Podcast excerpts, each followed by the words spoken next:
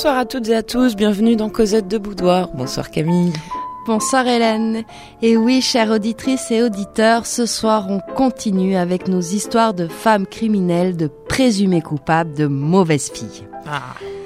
En effet, les mauvais garçons ont leur héros. De Gavroche à Joe Star, hein, tu trouveras toujours des figures euh, masculines un peu déviantes. Car la sublimation de la déviance masculine concourt à la construction d'une identité virile, liée à la violence et à la transgression de l'ordre. Et on va voir que pour les femmes, ce n'est pas le cas. Hein, il ne faut surtout pas transgresser. Donc on avait vu que chaque époque générait ses propres imaginaires, hein. mais on avait des figures archétypales de criminels qui traversaient ces époques-là. On avait vu la mauvaise mère, l'empoisonneuse, La sorcière. l'ennemi public et la traîtresse. Hein, on avait vu que c'était des sortes de boucles comme ça, sans arrêt, qui reviennent. Mais le XXe siècle, et notamment la culture populaire, vont revisiter à l'infini ces figures dont l'imaginaire occidental demeure fortement marqué. Et donc dans cette culture populaire, hein, l'image privilégiée de la femme dangereuse demeure celle du monstre hein, qui mêle fantasme et fascination. Attraction, répulsion. C'est compliqué la, la question des, des sources avec une, une telle thématique, les femmes monstres, Camille. Oui, parce que toutes nos sources proviennent d'observateurs extérieurs. Et donc, c'est pour ça qu'on s'est plutôt intéressé aux représentations des femmes criminelles. C'est-à-dire qu'on on s'intéresse comment des normes successives vont définir ce qu'on appelle les mauvaises filles, les présumées coupables en fonction euh, des émotions d'une époque. Mais il y a quand même une constante, c'est la peur du corps et du sexe des femmes. On reproche aux hommes ce qu'ils font, alors que dans les procès, on reproche aux femmes ce qu'elles sont. Et là, c'est la, la grande différence majeure du traitement euh, de la justice au prisme du genre. Encore plus particulièrement sur la question de la sexualité exacerbée, déviante, etc.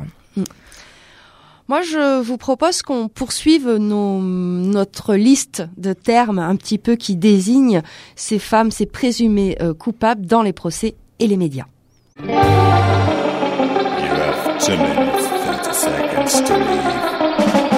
Garce, Hyène, salope, féroce, insensible, orgueilleuse, pauvre fille, recluse, meurtrière, tentatrice, pétroleuse, scélérate, dealeuse, hors la loi, brigande, mafieuse, tortionnaire, bandit, méchante, tueuse, assassin.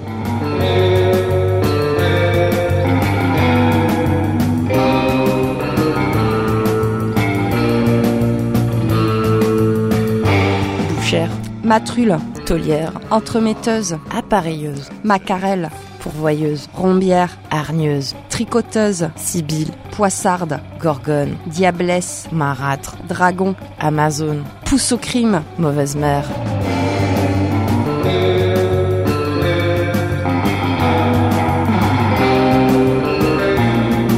messaline, sadique, instable, déviante, succube, diablesse, bacchante, bique, marâtre, herbière, lecherelle, holeuse, laronnesse, séditieuse, maillère.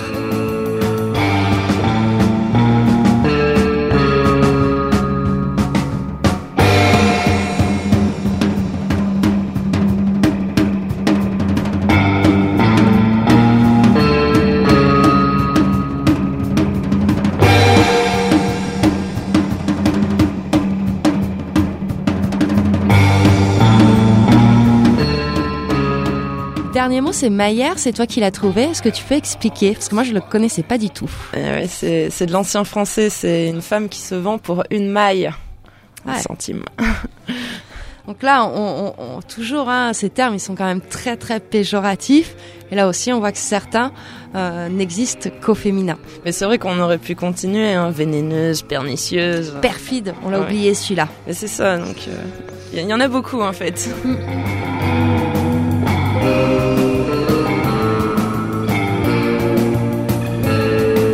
Dans ce volet-ci, on s'intéressera plutôt au XXe et au XXIe siècle et aux hum, figures féminines criminelles qui traversent hein, ces époques-là. Et on les a classées en deux catégories. hein. Alors là, on pouvait plus trop faire espace domestique, espace public. C'est une période où, ça y est, on, on peut sortir un petit peu de l'espace domestique.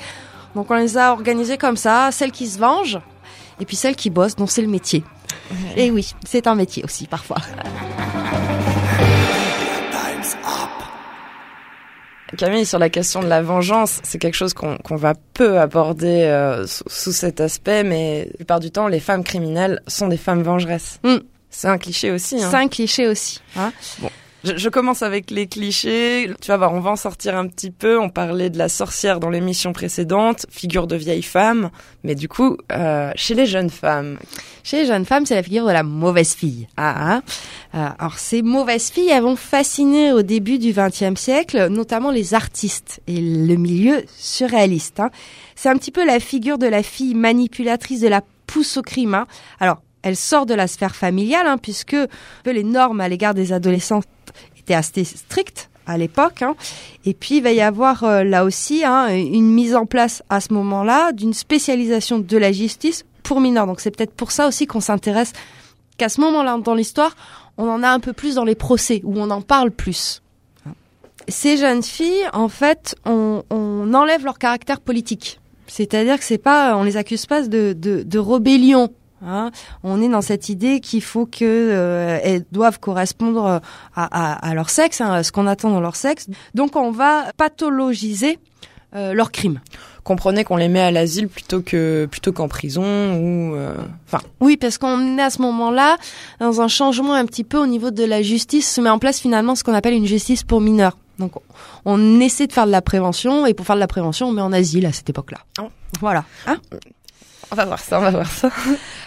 Tu as quelques figures à, à nous citer de, de jeunes femmes euh, complètement pathologisées? Oui, alors j'en ai une, c'est Germaine Berton. C'est une militante anarchiste âgée de 20 ans qui, en 1923, va pénétrer dans les bureaux parisiens du mouvement royaliste des Camelots du Roi. hein, et elle va abattre de plusieurs coups de feu Marius Plateau, secrétaire du journal L'Action française, qui est un journal d'extrême extrême droite, hein, à défaut d'avoir pu s'en prendre à Léon Daudet. D'extrême droite, d'extrême droite, d'extrême droite. Voilà. Alors, lors de son procès, on, on dit bien que c'est un crime politique, un crime d'idées. hein. En plus, elle est célibataire, sans attache, sans profession stable. Elle s'est déjà battue avec la police. Elle est connue, on va dire, des services de police. Et elle est nar- anarchiste. hein. Et elle va le revendiquer. Hein. Puisque euh, pour elle, elle voulait, frapper l'un des provocateurs responsables, l'ennemi le plus acharné de la classe ouvrière et aussi l'ennemi de la République, l'aventurier royaliste Léon Daudet. Alors, elle assume tout à fait son acte. hein. Elle dit j'ai une minute d'émotion, mais une fois l'acte accompli, je n'ai eu aucun regret et je n'en ai pas aujourd'hui. C'est terrible ça, on- on n'aime pas ça, les, les accusés qui n'ont pas de regrets. Alors en plus, elle a un look un peu à la garçonne et elle cultive une certaine apparence masculine. hein. Et donc, euh, malgré ça, euh, les juges vont la trouver fragile, marquée par le désamour de sa mère, présentée même comme une Charlotte Corday sans prestige. Euh, les médias sont terribles. hein. On l'accuse aussi d'être bisexuelle, hein, d'avoir eu des amants et des amantes et d'avoir avorté. Donc tout ça, ce sont des circonstances aggravantes. hein. Pour les surréalistes, à l'inverse, c'est une héroïne. Elle va être acquittée, elle va poursuivre son activité militante puis vivre un peu plus euh, discrètement. Elle fera plusieurs tentatives de suicide et finit par se donner la mort en 1942. Donc elle finira par y arriver. Euh, ce qui est drôle, c'est qu'elle dit qu'elle voulait euh, venger la, la mort euh, de Jean Jaurès et que l'assassin de Jaurès, lui, n'est pas qualifié ni d'hystérique. Lui, lui c'est un assassin normal. Oui, on compte pas le nombre de ses maîtresses, etc. voilà. Donc voilà pour notre petite euh, Germaine Berton. Mais la plus célèbre, c'est Violette est incarnée par Isabelle Huppert en plus. Oui, Violette Nausière, c'est vraiment une affaire qui défraie la chronique dans les années 30. hein. En fait, en août 33, le 24 août, on retrouve ses parents à l'agonie dans leur appartement. Euh, le gaz est grand ouvert. Violette dit que ce serait un suicide. hein. Le père meurt, mais la mère accuse sa fille, hein, survit à cette intoxication et accuse sa fille. L'enquête révélera que Violette a fait avaler à ses parents une forte dose de hum, Véronal en poudre. hein. C'est en gros c'est un somnifère, sous prétexte de les soigner, qu'ensuite elle a euh, ouvert le gaz. Alors Violette, c'est une fille qui mène un peu une double vie. Elle passe ses, sa journée, ses journées avec une jeunesse étudiante et bohème et accumule amants et clientes. Lors de ses interrogatoires et audiences, elle accuse son père de viol et elle va être surnommée l'ange noir par les surréalistes. Tu citais euh, le film avec Isabelle Huppert, mais c'est vrai que c'est une figure qui a inspiré de nombreuses fictions, des bandes dessinées aussi, parce que euh, elle est intrigante, Violette Nausière. Ouais, c'est un film euh, de, de Claude Chabrol, du coup c'est vrai que j'ai cité Isabelle Huppert, Isabelle Huppert, mais c'est un film de Chabrol. Elle est condamnée euh, à mort en octobre 1933, puis sa, sa peine va être commuée en travaux forcés à perpétuité et elle sera libérée en 1945 et il faudra attendre 1963 pour qu'elle soit réhabilitée. Je vous ai dit, les surréalistes euh, l'apprécient beaucoup, la surnomment euh, l'ange noir et vont même euh, lui faire un recueil en hommage. Hein, recueil de, poésie. Donc il y a des photos de Man Ray et à l'intérieur huit poèmes. André Breton, Char, Éluard, Henri, Mécène, Moreau, Perret, Rosé et huit dessins de Dali, Tanguy, Ernest, Bronner, Magritte, Jean, Harpe et euh, Giacometti. Voilà. Je vous revois ce qu'on se lise le poème de Paul Éluard. Violette rêvait de bains de lait, de belles robes de pain frais, de belles robes de sang pur. Un jour, il n'y aura plus de père dans les jardins de la jeunesse. Il y aura des inconnus, tous les inconnus, les hommes pour lesquels on est toujours neuve, et la première, les hommes pour lesquels on échappe à soi-même, les hommes pour lesquels on est la fille de personne. Violette arrivait de défaire, a défait, l'affreux nœud de serpent des liens du sang.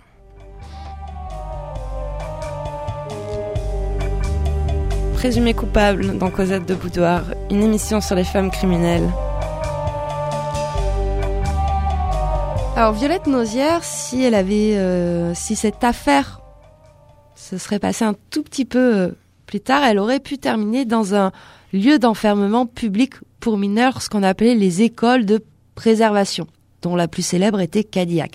Ces Près écoles, voilà, ces maisons de correction sont mises en place dès 1940 et c'est là on voit aussi hein, cette justice qui s'intéresse de plus en plus aux mineurs. C'est vraiment des lieux disciplinaires, lugubres avec des mitards. hein.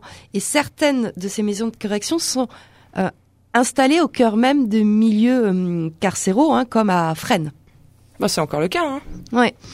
Donc il y a de nombreuses mutineries, notamment entre la période 40 et 47, mais personne n'en parle.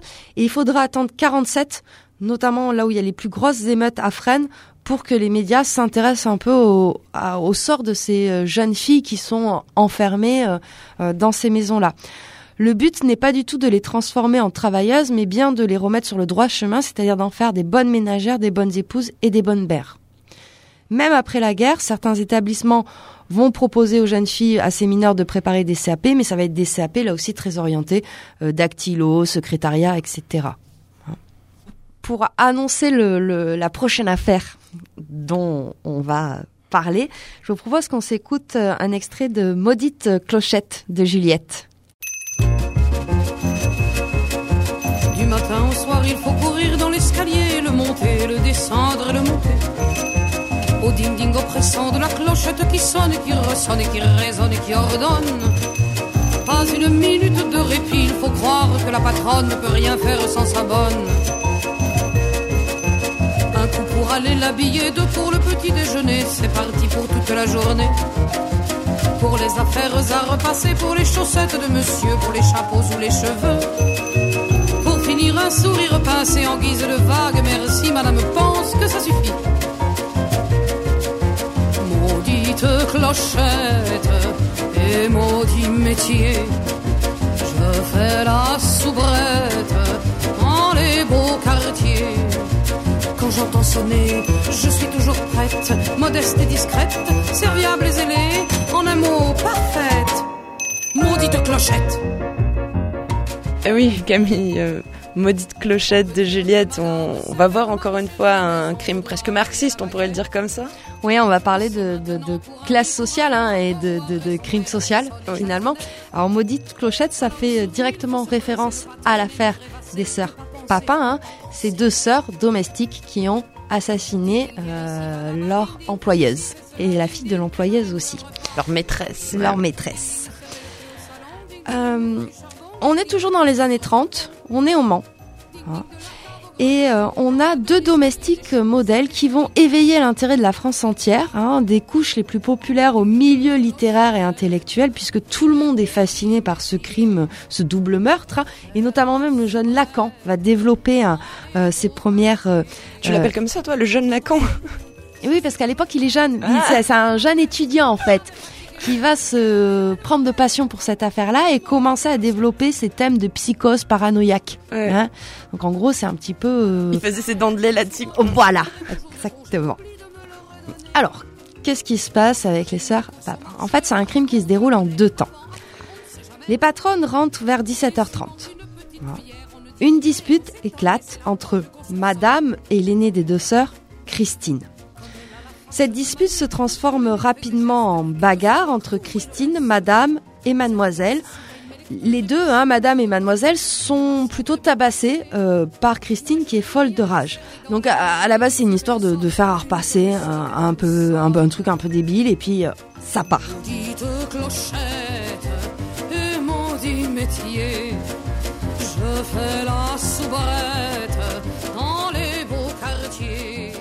Ça part et ça tourne très vite au massacre, hein, puisque Christine ordonne à sa sœur d'arracher un œil à Madame Lancelin, puis arrache l'œil de la fille, le jette dans l'escalier, et Léa, sa sœur, limite hein, et arrache les deux yeux à la mère avec ses doigts. Léa va ensuite chercher un couteau et un marteau, et avec ses deux armes et un pot en étain, elle taille et martèle les deux victimes, hein, s'acharnant sur elles jusqu'à ce qu'elles meurent. Le mari, hein, le patron, René Lancelin, rentre tranquillement de son cercle vers 19h et trouve maison close. Il appelle le commissaire pour faire ouvrir la maison. Et là, il découvre les deux cadavres des femmes énuclées, frappées à coups de marteau et de couteau et ciselés comme des lapins prêts à cuire. Et puis il monte à l'étage et là il trouve les deux sœurs collées l'une à l'autre dans le même lit. hein. Alors elles se sont enfermées, donc il va falloir forcer la porte, etc. Et elles avouent sans la moindre hésitation avoir commis le double meurtre de leur patronne sans motif réel ni préméditation. Le fer à repasser. Voilà. L'instruction va être très longue, elle dure 25 semaines. À l'inverse, le procès très médiatisé va être très court puisqu'il dure une journée. Il s'ouvre le 28 septembre 1933. Le lendemain, le 29 septembre 1933, après 40 minutes de délibération, est prononcé le verdict. hein. Christine l'aînée sera condamnée à mort pour le double meurtre et Léa à 10 ans de travaux forcés et à 20 ans d'interdiction de séjour pour meurtre avec collaboration. L'aîné est gracié en 1934 et sa peine commuée en travaux forcés à perpétuité. Alors, euh, elle va sombrer, hein, euh, Christine Papin, dans un état dépressif, hein, puis elle va arrêter de s'alimenter, ce qui entraînera euh, sa mort. Tandis que Léa, elle va retourner vivre avec sa mère hein, jusqu'à la, dans les années euh, 40. Et puis elle va continuer à travailler une dizaine d'années comme femme de ménage pour être ensuite euh, recueillie par une euh, par un par une famille euh, voilà et elle est elle est morte euh, dans les années 2000. Tu vois, finalement, l'imaginaire euh, colle. Enfin, à la fin de l'affaire, le décès des, deux quasiment. Enfin, j'ai pas du tout imaginé qu'elle était morte euh, récemment, en fait. Enfin, Mm. Alors cette affaire a aussi inspiré de nombreux auteurs hein, et Jean Genet de cette histoire on a fait une pièce de théâtre qui s'intitule Les Bonnes et on voit bien ce caractère social euh, dans le texte et on vous laisse découvrir un extrait. Présumé coupable dans Cosette de Boudoir, une émission sur les femmes criminelles. Que madame m'excuse, je préparais le tilleul de madame. Disposez mes toilettes, la robe blanche pailletée, l'éventail, les émeraudes. Tous les bijoux de madame? Sortez-les, je veux choisir. Et naturellement les souliers vernis, ceux que vous convoitez depuis des années. Pour votre noce sans doute, avouez qu'il vous a séduite, que vous êtes grosse, avouez-le. Je vous ai dit, Claire, d'éviter les crachats. Qu'ils dorment en vous, ma fille, qu'ils y croupissent. Ah, vous êtes hideuse, ma belle. Penchez-vous davantage et vous regardez dans mes souliers. Pensez-vous qu'il me soit agréable de me savoir le pied enveloppé par les voiles de votre salive, par la brume de vos marécages? Je désire que madame soit belle. Vous me détestez, n'est-ce pas? Vous m'écrasez sous vos prévenances, sous votre humilité, sous les guilleuls et le réséda. On s'encombre inutilement. Il y a trop de fleurs, c'est mortel. Je serai belle, plus que vous ne le serez jamais. Car ce n'est pas avec ce corps et cette face que vous séduirez Mario. Ce jeune laitier ridicule vous méprise. Et s'il vous a fait un gosse? Oh, mais jamais je n'ai... Taisez-vous, idiote, ma robe. La robe rouge Madame mettra la robe rouge. J'ai dit la blanche, à paillettes. Madame portera ce soir la robe de velours écarlate. Ah Pourquoi? Il m'est impossible d'oublier la poitrine de madame sous le drapé de velours. Quand madame soupire et parle à monsieur de mon dévouement, une toilette noire servirait mieux votre veuvage. Comment? Dois-je préciser? Ah, tu veux parler. euh, Parfait. Menace-moi. Insulte ta maîtresse. Solange, tu veux parler, n'est-ce pas? Des malheurs de monsieur Sotte. Ce n'est pas l'instant de le rappeler. Mais de cette indication, je vais tirer un parti magnifique. Tu souris? Tu en doutes? Donc, on est vraiment au tout début de la pièce. Et là, on sent déjà hein, la relation très tendue et la relation de domination euh, euh, entre euh, la patronne, hein, la, la bourgeoise, la maîtresse de maison, et sa domestique. Toi, tu l'as vu au théâtre Les, Les Bonnes. Oui, je l'ai vu au théâtre il y a maintenant assez longtemps puisque j'étais au lycée. C'était, ça avait été adapté par la, la compagnie Le Théâtre du Centaure, qui a une particularité, c'est-à-dire de jouer euh, les spectacles euh, de manière équestre, c'est-à-dire il y a des chevaux. Et donc les deux bonnes étaient jouées par deux hommes euh, sur des chevaux et c'était juste magnifique et avec le cheval, tu as ce côté de puissance qui est renforcé. Et de violence et de peur aussi, parce que tu sais jamais, tu es très près en tant que public, tu es très près des chevaux, donc tu sais jamais comment, qu'est-ce qui peut se passer, quoi. Donc t'as flippé. tu flippes, ouais. Et euh, non, non, c'était, euh, c'était chouette, vraiment chouette. On va changer de figure maintenant. On va un peu laisser les, les faits divers et les, les meurtrières comme ça euh, de, de, de leur patron. Euh, oui, voilà, on va changer de, de figure féminine. Oui, parce que dans ces années-là, il y a une autre figure euh, qui, qui apparaît et qui est vraiment une figure qui sort de l'imaginaire collectif, là. hein. c'est la figure de la vampe. C'est tout nouveau. C'est tout nouveau. Et puis c'est le cinéma qui la met en place. Là, ça vient pas du fait divers où on aurait tiré. euh, voilà. Elle est pure fiction, la vampe, en fait. Elle est pure. C'est une idée, la vampe. Mm. C'est- Alors, est-ce que tu peux nous expliquer qu'est-ce que c'est qu'une vampe dans le cinéma? Ah, elle est brune. Mm. Elle fume. Elle euh, sort la nuit. Elle est citadine. Elle boit aussi un peu, hein, Elle boit. Elle n'a pas d'enfant.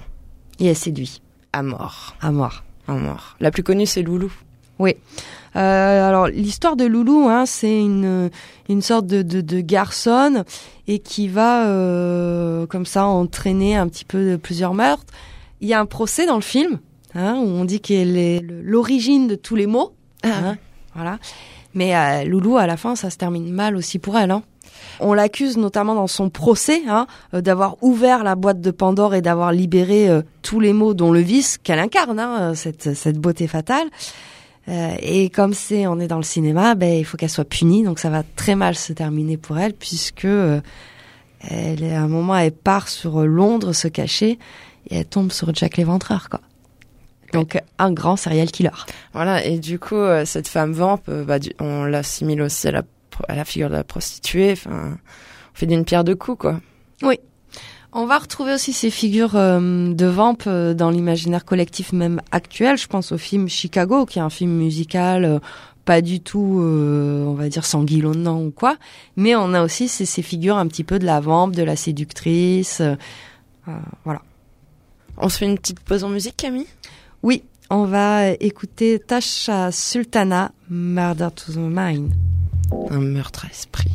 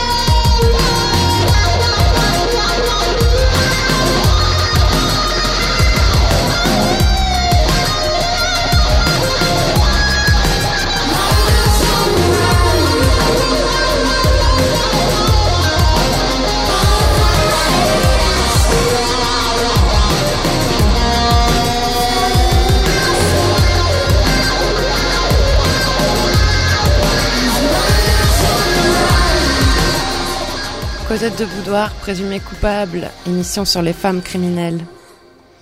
Au même moment, euh, dans ces années, dans ce début du, du, du 20e siècle, on parle de mauvaises filles, de vamp, hein, mais on a aussi la figure de l'espionne avec la Première Guerre mondiale. Hein. L'espionne, c'est un personnage qui est rarement estimé. Hein. C'est à la fois une femme émancipée, donc une femme vénale, donc une femme galante dans l'imaginaire collectif, et elle agit en plus au mépris de la morale. L'espionne, elle ne peut être que perverse, hein, euh, puisque sa seule chance de réussite et son arme pour travailler, c'est l'usage de sa sensualité jusqu'à l'emploi d'une sensualité débridée. Lorsque les femmes passent en conseil de guerre pour espionnage, les juges vont insister avec acharnement sur l'immoralité, comme si cette immoralité était la preuve de leur culpabilité. D'ailleurs, Matahari en est le parfait exemple. hein. Parce que ce qu'on reproche surtout à Matahari, c'est euh, certes d'être une espionne et une danseuse, mais surtout d'être une courtisane, c'est-à-dire en sous-entendu hein, d'être une prostituée. Et euh, cette exécution, puisque Matahari va être exécutée, hein, euh, fusillée pour espionnage en 1917 euh, à Vincennes, cette exécution est vraiment perçue comme un exorcisme nécessaire, psychologique, moral et politique. Et c'est exactement ce qui va se passer avec euh, la figure de la tondue pendant la Seconde Guerre mondiale. Et en baignant plein de ton sujet, Camille. Ouais. C'est tendu, là aussi, principe qu'on a déjà vu euh, pas mal de fois à l'œuvre, c'est la dénonciation, hein, qui agit comme condamnation. Bon, on est en pleine épuration, ça, ça saigne quand même, faut dire. euh, On sort de la guerre. Il y a un contexte aussi. Quoi. À chaque fois, on insiste sur la lubricité de ces femmes. L'acte sexuel englobe finalement toutes les considérations politiques. Hein. Mm. C'est pas tellement qu'elles aient collaboré, par exemple qu'elles aient euh, balancé des saucissons aux Allemands ouais, ou euh, carrément dénoncé des Français ou quoi. C'est surtout d'avoir couché qui gêne. avec l'occupant. avec l'occupant. En fait, au récit de l'engagement idéologique vient s'ajouter celui d'une conduite scandaleuse. hein, et c'est cette sexualité qui est jugée honteuse tant d'un point de vue moral que patriotique. En gros, elles sont désignées comme adultères à la nation. hein. Tu nous disais, on est dans l'épuration. Donc, on est dans un moment un peu charnière où il faut euh, reconstruire le territoire national. hein. et on va euh, Se servir du corps des femmes. se servir du corps des femmes, c'est ça, pour un petit peu comme avec les bûchers, hein, euh, purifier ce corps social. Et récupérer une virilité perdue. Eh oui. Parce En que- plus, on vient d'accorder le droit de vote aux femmes. Donc, on les fait rentrer dans l'espace politique. Donc, il faut bien réaffirmer sa domination sur quelque chose, le plus simple, le corps. Ouais. On, on est même, quand tu lis les procès détendus, on est presque dans un voyeurisme national. Hein. Euh, C'est-à-dire, on te parle d'orgie jusqu'à jusqu'à des heures tardives dans la nuit. On insiste sur les hommes qui rentrent dans cette maison de cette femme, etc. Hein. À l'inverse, la sexualité des hommes collaborateurs, ça n'intéresse personne. On leur a jamais posé Ah la oui. question aux hommes qui ont collaboré s'ils couchaient avec des femmes allemandes. Oui. Rien à foutre, quoi. Voilà. Là aussi, on est dans une punition euh, corporelle hein, et sexuelle. C'est la tonte des, che- des cheveux sur la place publique. hein. Donc, on est dans un spectacle punitif et patriotique auquel le plus grand nombre doit participer. Et c'est vraiment la contrepartie de l'accès à la citoyenneté politique et la réaffirmation du contrôle masculin. Puis elles étaient traînées nues dans les rues. Enfin, ça, fait aussi partie euh, cette exhibition. euh, on se cantonne pas à lui couper les cheveux en fait. Euh, Il y a d'abord un petit Ah, tour dans pourrait- la ville. C'est ça, on euh, pourrait vraiment faire un parallèle avec nos sorcières, hein, Ouais. parce qu'on avait dit que les prostituées, on leur coupait les cheveux euh, au Moyen Âge, Ouais. on leur rasait. Donc on est dans les mêmes... Donc le collectif, le fait de montrer la démonstration, L'exhibition, voilà. l'exhibition, et hop, on ressoude euh, le, le corps social. Donc on est dans une punition publique avec un bouc émissaire tout à fait désigné, les femmes. Euh, rien de plus simple, attends, elles sont là, hop, on n'a qu'à leur coller ça sur le dos. Ouais.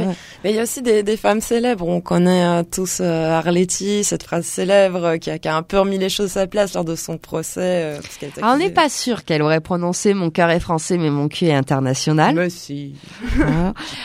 Ce qu'on est sûr, c'est qu'elle aurait prononcé quand les Allemands lui proposent d'aller chanter à Baden. Baden, Baden, Baden. Elle, elle a répondu Je préfère Paris-Paris. Pareil, pareil. On a aussi Colette. Hein. euh, Colette, euh, elle a aussi un petit peu. euh, elle cache pas hein, son admiration pour l'Allemagne nazie. Elle reconnaît même son adhésion à des partis collaborationnistes, mais nie d'avoir dénoncé ses compatriotes. Mhm. Pour ces femmes tondues, poème, euh, Paul Éluard a écrit aussi un très très beau poème qui s'appelle Comprenne qui voudra et je vous propose de le lire. Moi, mon malheur ce fut la malheureuse qui resta sur le pavé, la victime raisonnable à la robe déchirée, au regard d'enfant perdu, découronnée, défigurée, celle qui ressemble aux morts, qui sont morts pour être aimés. Une fille faite pour un bouquet et couverte du noir crachat des ténèbres. Une fille galante, comme une aurore de premier mai, à la plus aimable bête, souillée et qui n'a pas compris qu'elle était souillée, une bête prise au piège des amateurs de beauté. Et ma mère, la femme, voudrait bien dorloter cette image idéale de son malheur sur terre. Alors, ce poème avait été initialement publié avec ce petit commentaire. Alors, je vous le lis pas en entier, hein, mais je vous lis la phrase qui est intéressante. Elle n'avait pas tout vendu, la France, et elle n'avait souvent rien vendu du tout. Elles ne firent, en tout cas, de morale à personne. Tandis que les bandits en face d'apôtres, les Pétains, Laval, Darnan, Déa, Douriot, La Chair, etc., sont partis.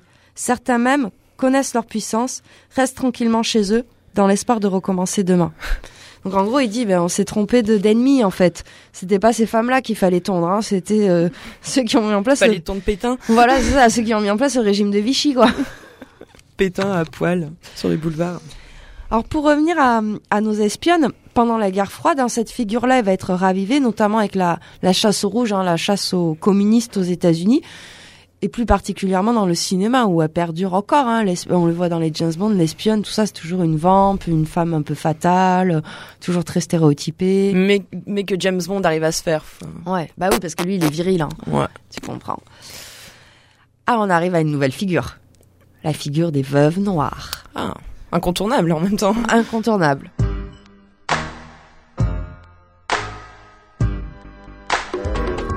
Alors, on peut revenir sur l'expression déjà, justement? Oui, il a été emprunté à cette fameuse araignée qui, après l'accouplement, dévore le mâle. Et donc, euh, cette dénomination s'applique en criminologie aux femmes qui assassinent leurs époux ou amants. Et ce sont les plus nombreuses parmi les tueuses en série. Alors, ça, c'est une réflexion qui m'est très propre. hein. C'est peut-être normal dans un système patriarcal d'avoir envie de buter ceux qui dominent. Oui. C'est peut-être aussi parce que c'est le plus médiatisé. Ouais. Voilà, ces veuves noires, euh, parce que là, on, on retrouve, on se retrouve dans l'espace domestique. Hein, donc ça choque euh, d'autant plus. Généralement, ce sont des tueuses qui planifient leurs crimes et qui euh, peuvent avoir une longue vie avant de se faire attraper. hein. Certaines vont vivre même jusqu'à être de très respectables mamies. hein. Et on s'est aperçu que c'est souvent des femmes au foyer et des femmes blanches. Ça, ça marche, Camille, si on le dit qu'elles se vengent aussi. Souvent, dans les- femmes qui assassinent leur mari, se, bon, on, pourra y revenir plus tard, mais, euh, mais c'est quand même des femmes qui se vengent, non? D'une certaine manière, oui. La plus célèbre, c'est Marie Besnard, hein, toujours euh, coiffée d'une mandille. hein, c'est une sorte de, voile noir, donc du coup veuve noire, hein, d'autant plus. Euh, elle, elle est acquittée en 1961. Elle a essuyé trois procès, a fait cinq ans de prison. Et tout commence en 1948 à Loudun, quand elle est soupçonnée par son entourage d'avoir empoisonné euh, son mari. On va faire exhumer le corps de 13 de ses proches et on y trouve des traces de- d'arsenic, mais personne parvient à prouver le crime. Bon, c'est ça qui est terrible avec les empoisonneuses, c'est qu'on sait jamais vraiment euh, le nombre de, de cadavres. Il y a cette petite passion, on sait pas jusqu'où ça s'étend. L'histoire de la criminalité euh, féminine démontre hein, qu'il n'y a pas que l'empoisonnement. Hein, notamment chez ces veuves noires, on sait manier l'arme à feu, le couteau de cuisine, la hache ou la meuleuse. hein. Oh, c'est génial. Et d'ailleurs, euh, Pauline Dubuisson, autre euh, grande affaire hein, qui va euh, défrayer la chronique dans les années euh, 53, puisqu'elle est jugée pour le meurtre de son ex-petit ami euh, Félix Bailly. Et elle a même inspiré aussi un personnage de film. Oui, à, à Clouseau, du coup. Alors, l'histoire, c'est euh, Pauline Dubuisson hein, qui va assassiner son amant puisqu'il a signifié la fin de leur idylle et surtout qu'il allait épouser une autre. Le malheureux. Eh oui. Alors, Pauline Dubuisson, elle a un passé déjà un peu lourd puisqu'elle a été tondue à la libération. Hein. Bon. Suite à, son procès, elle va être condamnée euh, en travaux forcés à perpétuité et puis elle sera libérée dix ans plus tard où elle va vivre au Maroc, euh, travaille comme infirmière et elle va changer d'identité. Hein. Et lorsqu'elle va révéler sa véritable identité à, à son nouveau euh, compagnon. Celui-ci la quitte et elle se suicide de désespoir. Pauline Debuisson a, beaucoup fasciné les, auteurs et les écrivains puisqu'il y a eu deux romans récemment sur elle. Il y a eu le premier roman de Jean-Luc Seigle euh, qui s'intitule Je vous écris dans le noir hein, et qui est un récit à la première personne il se glisse véritablement dans la peau de son héroïne et même il fait ressentir une empathie euh, troublante pour cette euh, jeune femme. On a aussi le romancier Philippe Jainada qui va lui proposer un roman biographique, La petite femelle, et il a vraiment travaillé avec les archives de l'époque en s'efforçant de rectifier les versions euh, les plus couramment admises. Et même à la fin de, ce roman autobiographique, il revient sur certaines choses puisqu'entre-temps il a eu d'autres infos. Donc il est vrai, il fait presque, un travail entre le, roman et le, côté journaliste. Et je vous propose qu'on en lise un petit extrait, La petite femelle. Férocement désirée par tous, Pauline fait son entrée. Elle porte une robe bleu marine avec un petit col blanc, ses cheveux sont bien coiffés, en arrière, mais impressionnants, roux très sombres. Elle a un peu de rouge sur les lèvres, elle est pâle et paraît fatiguée. Elle semble à la fois déterminée et fragile, elle est mince, elle a reperdu les 7 kilos qu'il avait empâtés peu de temps après son arrivée à la petite roquette. Même physiquement, elle produit des impressions contradictoires sur ceux qui sont en face d'elle. Le chroniqueur Pierre Cise, qui est dans la salle, la décrira plutôt comme petite, alors qu'elle mesure 1m71, ce qui frôle la géante au début des années 50. Dans les journaux, on dira que ce n'est pas la vampe qu'on attendait, ou bien qu'elle est belle et mystérieuse. Madeleine Jacob laissera s'amuser sa plume fielleuse. Jolie? Non. Mais photogénique. Pauline est à la fois inquiète, voire terrorisée au fond, et peut-être encore un peu confiante ou impatiente. On l'attaque, et on refait sa vie sans elle depuis plus de deux ans et demi. Elle va enfin pouvoir parler. Alors moi, ce que j'ai aimé dans, ce roman-là, c'est qu'il insiste vraiment sur le contexte misogyne de l'époque et montre vraiment comment euh, ce qu'on disait hein, de, depuis le début de cette émission, comment les arènes judiciaires sont aussi euh, prises avec ces rapports de genre.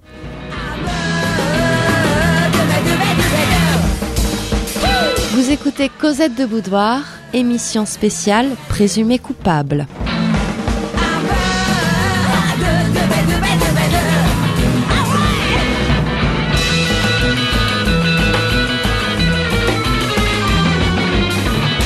Bon, est-ce qu'on peut continuer avec les femmes qui ne sont pas empoisonneuses du coup?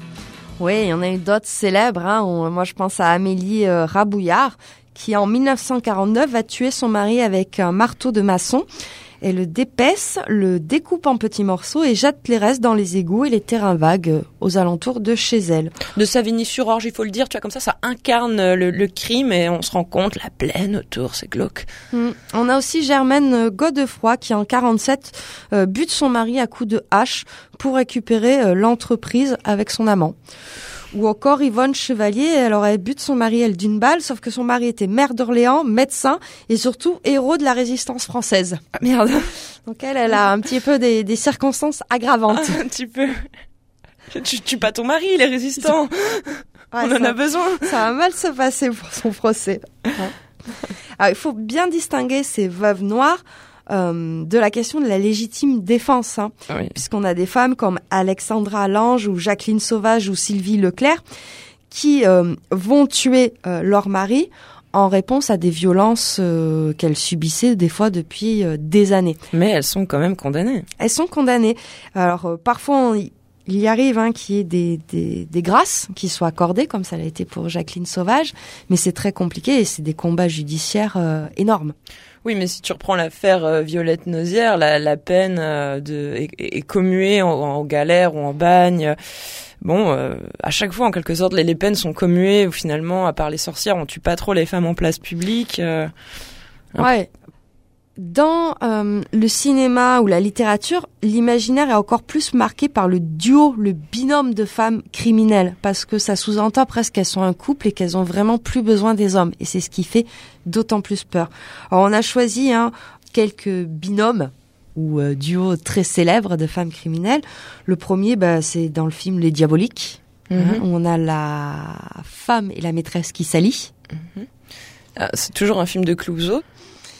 Et puis le plus célèbre, c'est peut-être euh, Thelma et Louise, Ouais, road movie.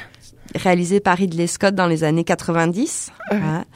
Et en fait, euh, c'est l'histoire de deux femmes dont l'excursion d'un week-end se transforme en, en cavale hein, euh, à travers les États-Unis. C'est un film où il y a Brad Pitt, Harvey Keitel, euh, aussi un gros casting. Du coup, on peut citer les comédiennes quand même. euh, Jenna Davis et Susanna Sarandon. Alors ce film a failli ne jamais voir le jour devant la méfiance des producteurs et des réalisateurs, puisque la scène finale euh, tranchait un petit peu avec euh, les happy end américains. C'est un film culte maintenant. Thelma et Louise. Mm. On On, en- s- ouais, on s'écoute euh, cette scène finale qui a tant choqué. Okay, then listen. Let's not get caught. What are you talking about? Let's keep going. What do you mean? Go.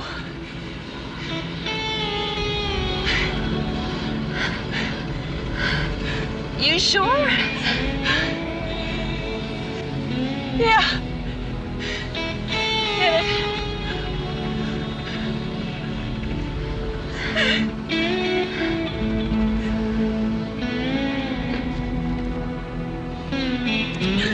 Nous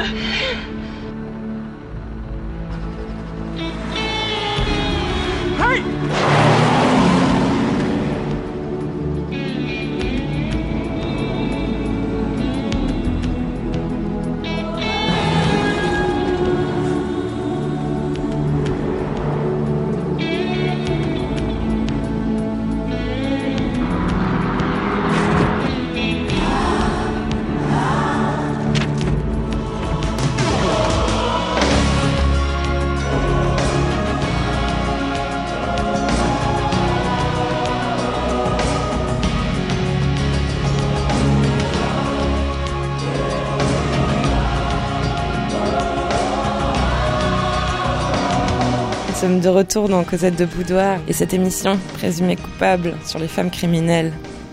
Alors, on avait dit Thelma et Louise, c'est les années 90. Dans les années 2000, on a un autre binôme et duo plus que célèbre. C'est euh, dans Baise-moi, hein, euh, Nadine et Manu. Oui, de Despentes, de Virginie Despentes, euh, un livre qu'elle a porté ensuite sur les écrans. Ces femmes criminelles fascinent de plus en plus, puisqu'aujourd'hui, on a même des, des sortes de séries euh, à la télé. euh, je pense à la série Snapped, euh, présentée par Evelyne Thomas, où tu as des sortes de portraits comme ça de femmes criminelles sans arrêt. euh. Ouais. D'ailleurs, toi, tu nous en as trouvé d'autres aussi. Ouais, J'ai trouvé euh, une, une femme que tu désignes toi de femme coucou. Oui, tu vois, je suis restée dans la thématique animaux, veuve no- insectes, Ah oui. tu vois, animaux, veuve noire, femme coucou. Donc qui prend le logement d'un autre. Alors attends, il faut, il faut que je te raconte. En fait, elle repérait des femmes seules dans les supermarchés. Tu vois, elle voyait celle qui achetait un tout petit paquet de croquettes pour chat, un seul yaourt. Donc la femme bien isolée qui a pas de relation. Elle s'arrangeait pour devenir son amie, se rapprocher d'elle. Bref, elle finit par assassiner cette personne. Sauf qu'elle prend son logement. Et comme cette personne était isolée et relativement anonyme, elle peut même aller pointer à l'usine à la place de sa victime. Et quand euh, bien elle occupe les, les lieux, donc euh, l'appartement de sa victime, et que d'un coup elle reçoit la lettre par exemple d'un cousin qui dit ah, salut, je vais venir la semaine prochaine, hop, elle décampe, elle trouve une autre victime, et ça a duré 30 ans comme ça en Angleterre, 30 ans. Pas mal. Pas mal, hein Pas mal, pas mal. Alors, on a aussi des, hum, alors, on en a peu trouvé, mais quelques-unes, hein, des, des, des meurtres aux accessoires de séduction. J'ai pensé que c'était important parce qu'il y a un film d'Akira Kurosawa, cinéaste japonais. Le film s'appelle Barberousse et il met en scène une, une femme qui, qui tue euh, bah, les hommes qu'elle séduit avec son épingle. Donc on s'est dit on va trouver euh, comme ça. euh, alors c'est fina- finalement pas mal le cinéma qui, qui a mis en scène ça. Il y a le film de de d'Almodovar, Matador, qui qui reprend euh, un peu ça. Oui, oui, oui, c'est une sorte de jeune avocate véritablement euh, mente religieuse qui assassine ses amants d'un coup d'épingle dans la moelle opinière à la fin de l'acte sexuel. Voilà. En, en plus là, euh, voilà. Alors l'autre c'est avant, euh, avant l'acte. Là, ça fait vraiment montre religieuse, Mm. comme tu dis. Après, du coup, euh, il y a aussi des, des faits divers où euh, on peut se dire, tiens, comment la presse euh, joue de ça? Il y a pas très longtemps, il y a une jeune femme qui se fait agresser à Bordeaux, enfin, il y a quelques années. Du coup, elle a frappé son, son agresseur. Une fois qu'il était au sol, elle a continué à le frapper. Elle avait des talons, il est tombé dans le coma, puis il est décédé.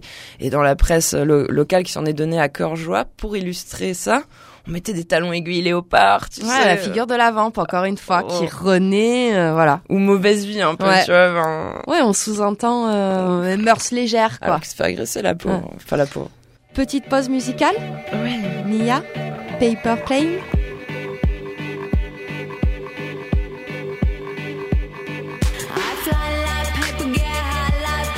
You catch me at the border, I got visas in my. If you come around here, I'll day. I get one down in a second if you wait. I fly like paper, get high like planes. If you catch me at the border, I got visas in my. If you come around here, I'll day. I get one down in a second if you wait. Sometimes I think sitting on trains. Every step I get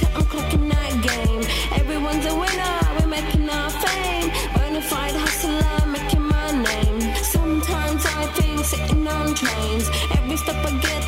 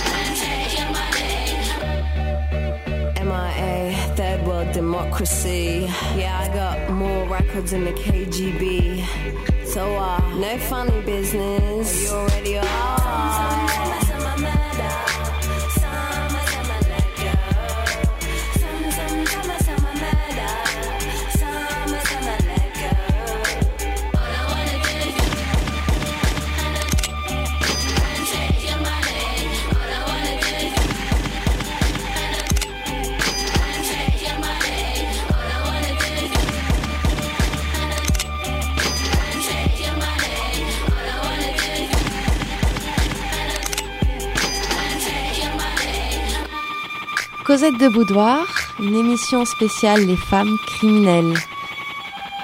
C'était Mia, Paper Plane. Et oui, on va commencer à s'intéresser à celle qui bosse, le- la deuxième partie hein, de notre euh, volet. Tout d'abord, les hors-la-loi. Dans les années 70-80, hein, ce qu'on appelle les années de plomb, se met en place une lutte armée politique hein, et plusieurs femmes vont s'engager dans cette lutte armée comme Action Directe ou la RAF ou les Brigades Rouges. hein. Alors la RAF c'est pour l'Allemagne, les Brigades Rouges c'est pour l'Italie. Ça va aller de la destruction de, biens, hein, plasticage, mitraillage, à l'assassinat ciblé en passant par des attaques de bandes.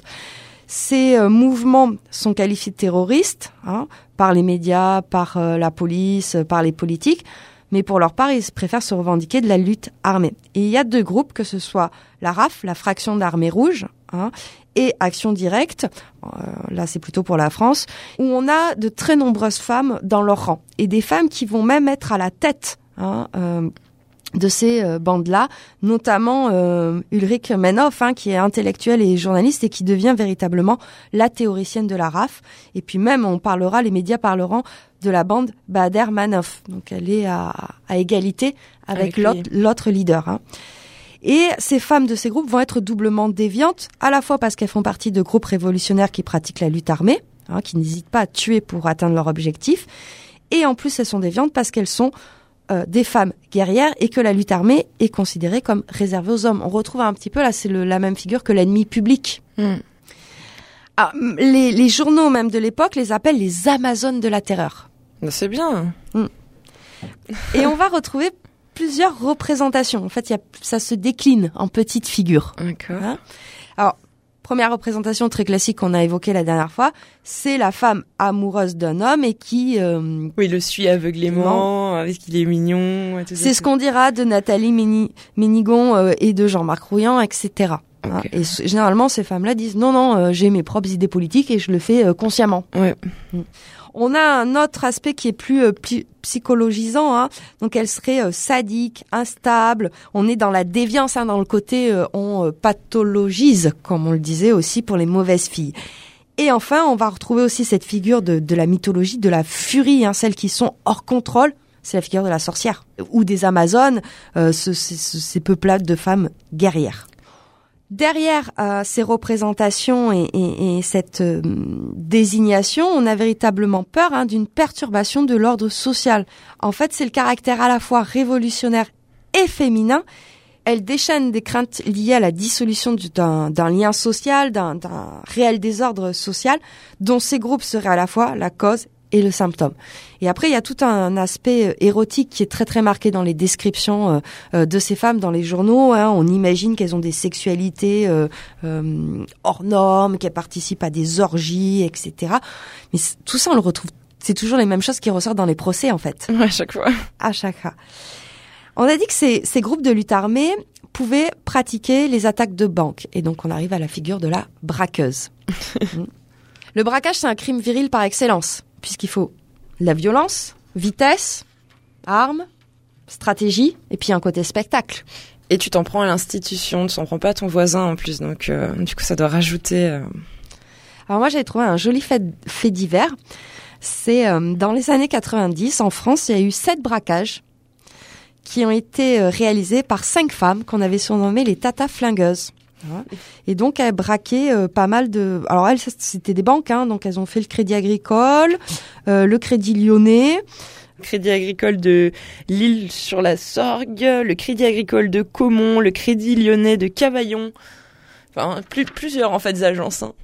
Et donc, ces figures de braqueuses, actuellement, quand on regarde un petit peu ce qui sort dans la culture euh, populaire, elles sont de plus en plus présentes. hein. Je pense à, notamment à certains films, que ce soit le film Les Veuves, hein, où on met en scène euh, des braqueuses euh, qui décident de finir le travail finalement de leur euh, défunt époux. hein. Euh, je pense à la série Casa del Papel aussi, où euh, dans l'équipe euh, qui réalise le braquage, on a euh, deux figures féminines très fortes, et notamment c'est ces deux figures qui mènent le braquage, ou le fameux Ocean's Eleven, où là c'est que des femmes comme actrices. Après, peut-être que la figure euh, de la braqueuse dans, dans l'imaginaire euh, collectif, on doit moins faire ressortir ce qu'on disait sur euh, la sexualité. En fait, elle rentre pas trop dans les cases bah, comme la sorcière, des, des, des figures qu'on a déjà croisées, la mauvaise mère qu'on croise dans l'histoire depuis longtemps. C'est comme si c'était une figure qui, oui, qui accrochait moins d'autres stigmates euh, comme ça. Et peut-être du coup elle passe mieux, enfin voilà. Alors on va rester dans l'imaginaire parce qu'on va s'intéresser à la littérature policière. Dans euh, le monde euh, euh, des thrillers, polars, etc., on a de plus en plus d'autrices et d'écrivaines. Et c'est un phénomène assez récent, hein, ça, on va dire peut-être une trentaine d'années, mais des divas du crime, on en a plein. Je pense à Donna Leon, Patricia McDonald, Mary Higgins Clark, Karen Ross, Camilla Lackberg. Hein, c'est pas la seule autrice suédoise, il y en a plein d'autres. Fred Vargas, Paula Hawkins, et puis surtout la plus célèbre, Agatha Christie. Of course. 2,5 milliards de titres, Agatha Christie. Et puis beaucoup de romans, du coup. euh, Aujourd'hui, par exemple, Camilla Lackberg, c'est 3 millions de, de livres. euh, Enfin, quand elle sort un livre, c'est 3 millions euh, vendus dans le monde. Ouais, ça marche bien. Alors par contre, ce qu'on peut noter, c'est que il y a quand même une évolution, que ce soit dans les dans les romans, dans les séries, enfin ce qui est porté à l'écran, euh, que pas mal de, de femmes sont des flics de plus en plus. Mais du côté des criminels, ça se voit moins en fait. Ça commence à arriver, là aussi. Ça commence à arriver. Alors, Ces écrivaines et, et ces autrices de polar connaissent de plus en plus de succès et ça, on, on a quelques pistes peut-être pour l'expliquer. C'est-à-dire que les histoires qu'elle propose sont moins stéréotypées. Les intrigues, les atmosphères, les personnages sont peut-être plus inventifs, créatifs et sophistiqués. Hein. Euh, notamment, euh, elles, euh, elles vont casser un peu cette, cette idée, là, ce que tu disais, du policier héros euh, solitaire. Elles vont proposer des personnages qui, euh, qui jouent davantage sur et avec leur entourage. Donc du coup, il y a un ancrage social plus complexe. hein. Et leurs personnages sont peut-être plus multidimensionnels, riches, réalistes. Ils sont plus ancrés dans des questions sociétales aussi. hein. On a quand même en France une grande reine du polar, c'est Fred Vargas. Et je vous propose de lire un, extrait d'un de ses derniers euh, romans, Quand sort la recluse. C'est une petite référence à La Veuve Noire, puisqu'il y a une histoire d'araignée dans ce polar-là.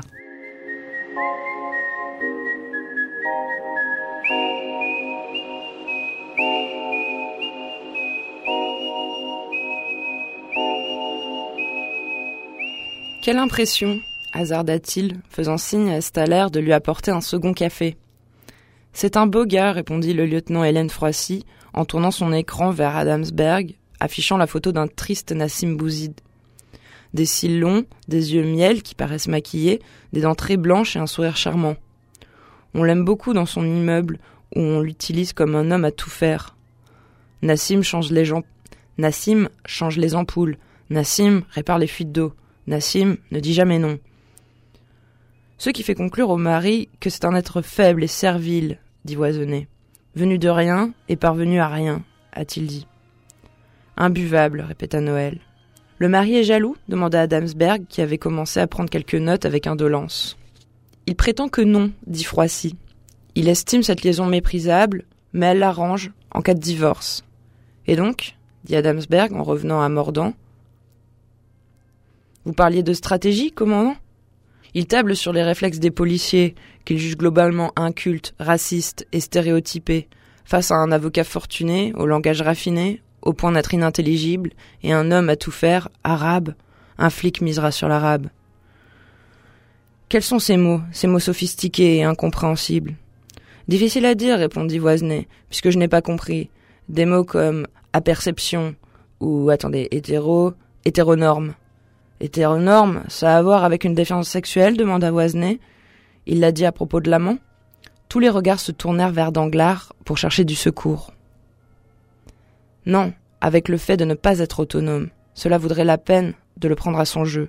Je compte sur vous, commandant, répondit Adamsberg.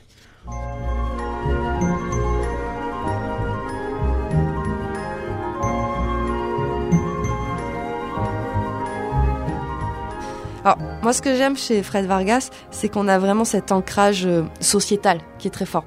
Euh, elle est archéologue de profession, donc elle a déjà un œil pour observer ce qui se passe autour d'elle. Mais euh, voilà, ces personnages, ils ont de la consistance, ils ont des épaisseurs. Puis il y a de l'humour, c'est plutôt bien écrit, euh, ce qu'on a vu dans, dans le, le, le petit extrait. Euh, pour ces écrivaines de polar, la crudité dont elles font preuve, c'est assez récent. Hein, il faut attendre les années 70, et d'ailleurs ça, ça à mettre en lien avec euh, euh, la période de la deuxième vague féministe pour avoir des personnages euh, beaucoup plus crus et même des, histoires beaucoup plus sanglantes. hein.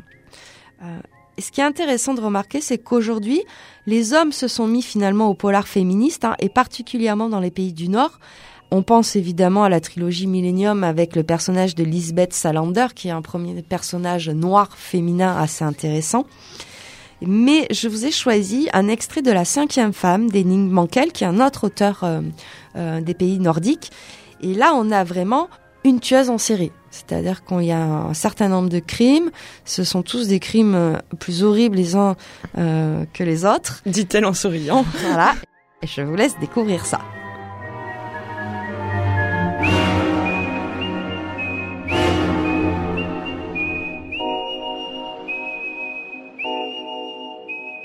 Elle fut interrompue dans ses pensées par le bip de sa montre. Ses invités arriveraient dans une heure. Avant cela, elle devait nourrir l'homme enfermé dans le four. Il y était depuis cinq jours maintenant. Bientôt, il serait affaibli au point de ne plus pouvoir lui opposer la moindre résistance. Elle prit son emploi du temps dans son sac et constata qu'elle serait en congé à partir de dimanche après-midi jusqu'au mardi suivant. Il faudrait agir à ce moment-là. Alors elle le tirerait de là et elle lui expliquerait. Elle n'avait pas encore décidé de quelle manière elle le tuerait ensuite. Il y avait différentes possibilités, mais elle n'était pas pressée. En réfléchissant à ce qu'il avait fait, elle comprendrait tôt ou tard de quelle manière il devait mourir. Elle alla à la cuisine et réchauffa la soupe. Par mesure d'hygiène, elle avait lavé le gobelet en plastique mine couvercle dont elle se servait pour le nourrir. Elle versa l'eau dans un deuxième gobelet. Chaque jour, elle diminuait la quantité de liquide. Juste de quoi le maintenir en vie, pas plus. Lorsqu'elle eut fini, elle se parfuma, enfila une paire de gants en plastique et retourna dans la grande pièce.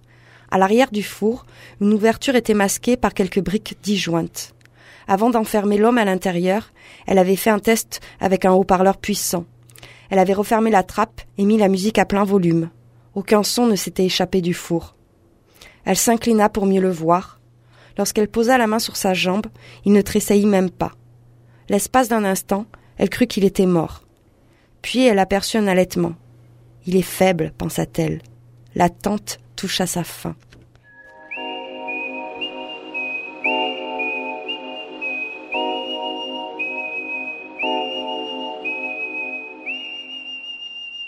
Alors là, dans, ce passage-là, on a une, voilà, on voit bien euh, le côté froid euh, de la tueuse en, série qui calcule tout et, qui tranquillement prépare à manger pendant qu'elle a un mec qui crève dans son four. Just lay your head in daddy's lap, you're a bad girl.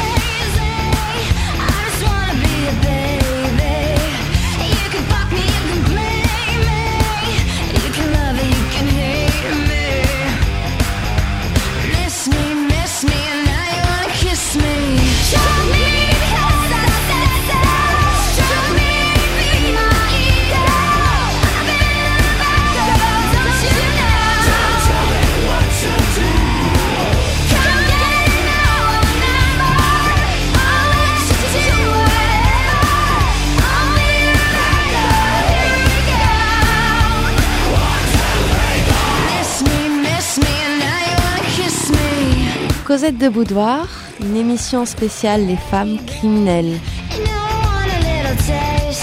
Ces tueuses en série, on les, les voit aussi pas mal au cinéma.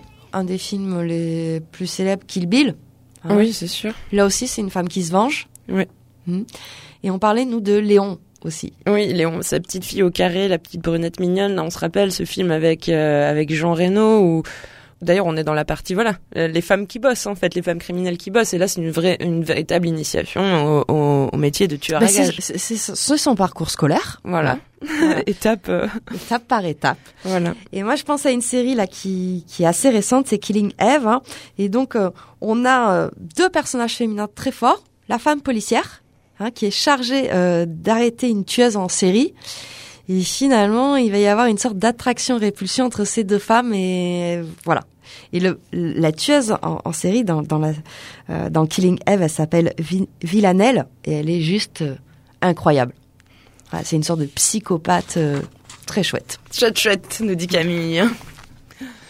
Une autre série que tu voulais nous citer ici, on, on est obligé d'en parler parce que ça se passe dans le milieu carcéral. Donc, euh, Ben, C'est Orange is the New Black, c'est quand même une série qui n'est fondée que sur des femmes qui ont commis des délits et des crimes. voilà. Et orange euh, en référence à la couleur que portent les, les prisonniers et les prisonnières euh, au pays de Donald Trump. Alors on va revenir à nos jeunes filles, puisqu'on avait parlé des mauvaises filles en début euh, d'émission, on va parler des, jeunes délinquantes, c'est-à-dire les, les filles des classes populaires. hein.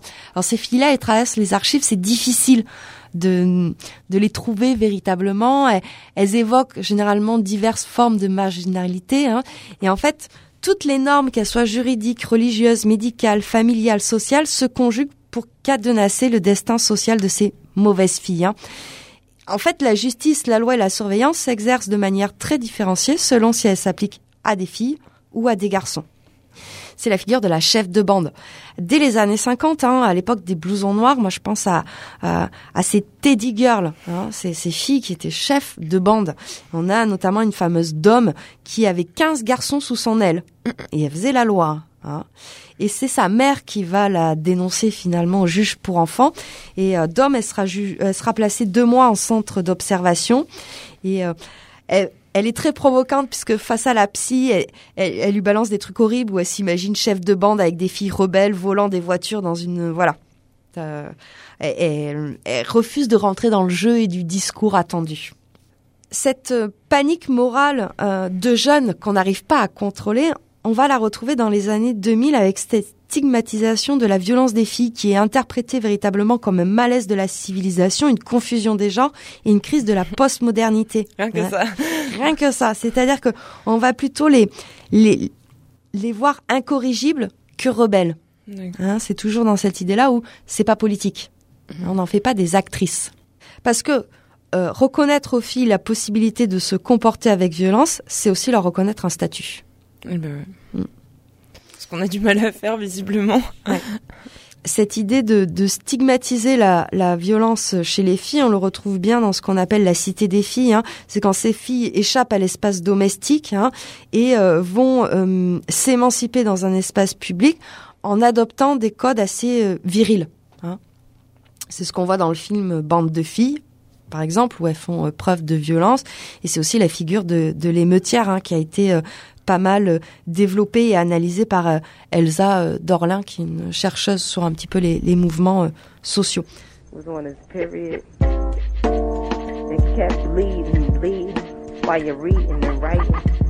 Feeling like you wanna be fighting out in the war, but ain't the war biting. But what you really fucking feeling? I got my head bucking. Alors en fond, là, on entend un peu de rap. Tu peux nous expliquer ce que c'est? De son vrai nom, c'est Felicia Pearson et le morceau s'appelle My Mind is Leaking. Alors Felicia Pearson, son nom vous dit sûrement rien.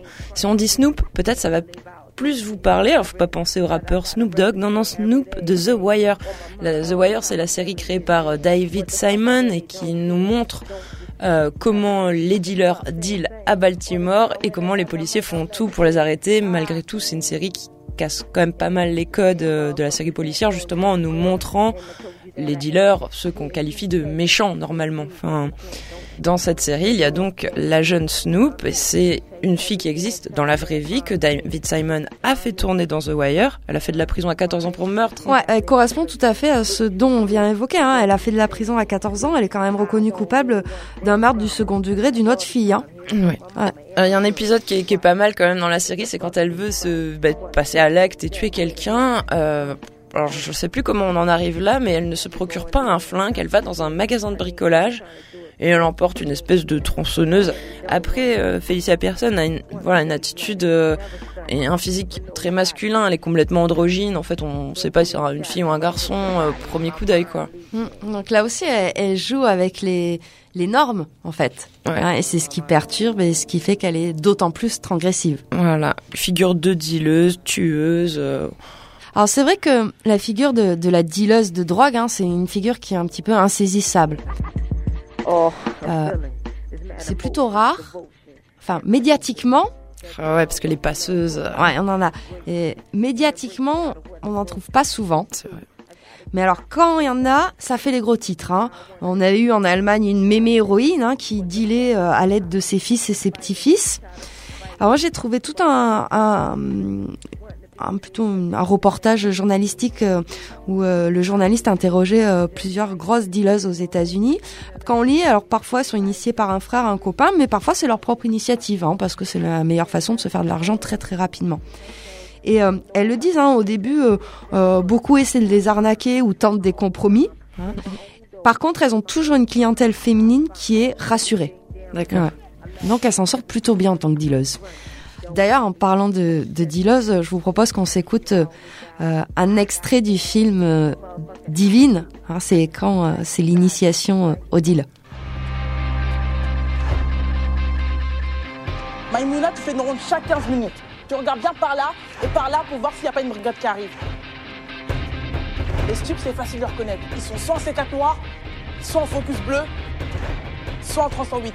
Donc, touche bien tes yeux. Wesh, mon pote ça va ou quoi Tranquille la famille Eh, c'est mes petites, elle remplace Samir.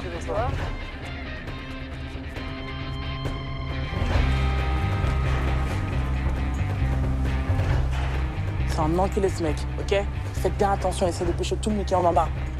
Aïmouna, tu couvres bien Douna quand il est sur la table.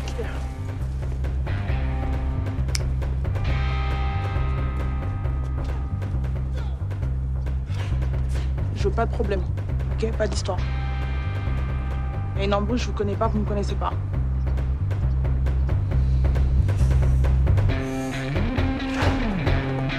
Extrait de, de Divine. On suit euh, Dounia et Maimouna hein, qui euh, en ont marre de, de galérer et euh, décident finalement de suivre les traces de Rebecca, la dealeuse la plus respectée de la cité. Alors je ne saurais ni retrouver le réalisateur ni le titre du film, mais il y a une dizaine d'années, en Islande, la plus vieille dealeuse d'Islande s'est éteinte, et comme bah, l'Islande c'est tout petit, euh, très peu d'habitants, un film lui a été consacré parce que quasiment tout le monde la connaissait et lui avait acheté au moins une fois de l'herbe, donc euh, voilà. Alors on arrive sur la fin de notre émission. hein. donc là, on a vu, on s'est plutôt intéressé à la jeunesse, hein, mais euh, cette mauvaise fille, comme la présumée euh, coupable, est celle en fait qui déroge au devoir de son sexe dans une hiérarchie où les fondements inégalitaires persistent. Donc derrière ces étiquettes qui servent à, à désigner la déviance féminine, que ce soit la sorcière, la traîtresse, la nuit publique, la mauvaise mère, la mauvaise fille, en fait il faut y lire une, une panique morale toutes ces femmes-là, hein, ces, ces- ces figures-là, sont porteuses du, du fantasme d'un trouble dans le genre, d'une possible dissolution de la différence des sexes, et c'est ce qui fait peur. Pour maintenir l'ordre social, familial et hétérosexuel, il faut protéger la société d'une transgression politique et genrée, et c'est pour ça que les femmes qui font usage de la violence, il faut surtout pas qu'elles existent.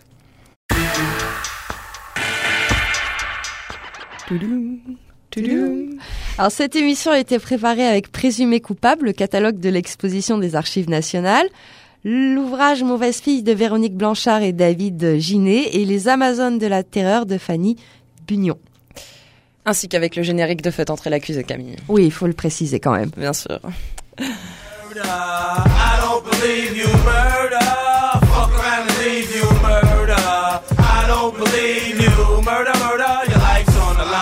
Euh, ainsi se termine euh, cette émission euh, présumée coupable sur les femmes criminelles. Vous la retrouvez bien sûr euh, sur notre audioblog euh, Arte Radio. N'hésitez pas aussi à aller faire un tour sur, notre, sur nos pages Facebook et Instagram. Euh, tu tu n'attends même pas qu'on ait fini avant de ranger tes feuilles. Très bonne fin de soirée Camille. Ciao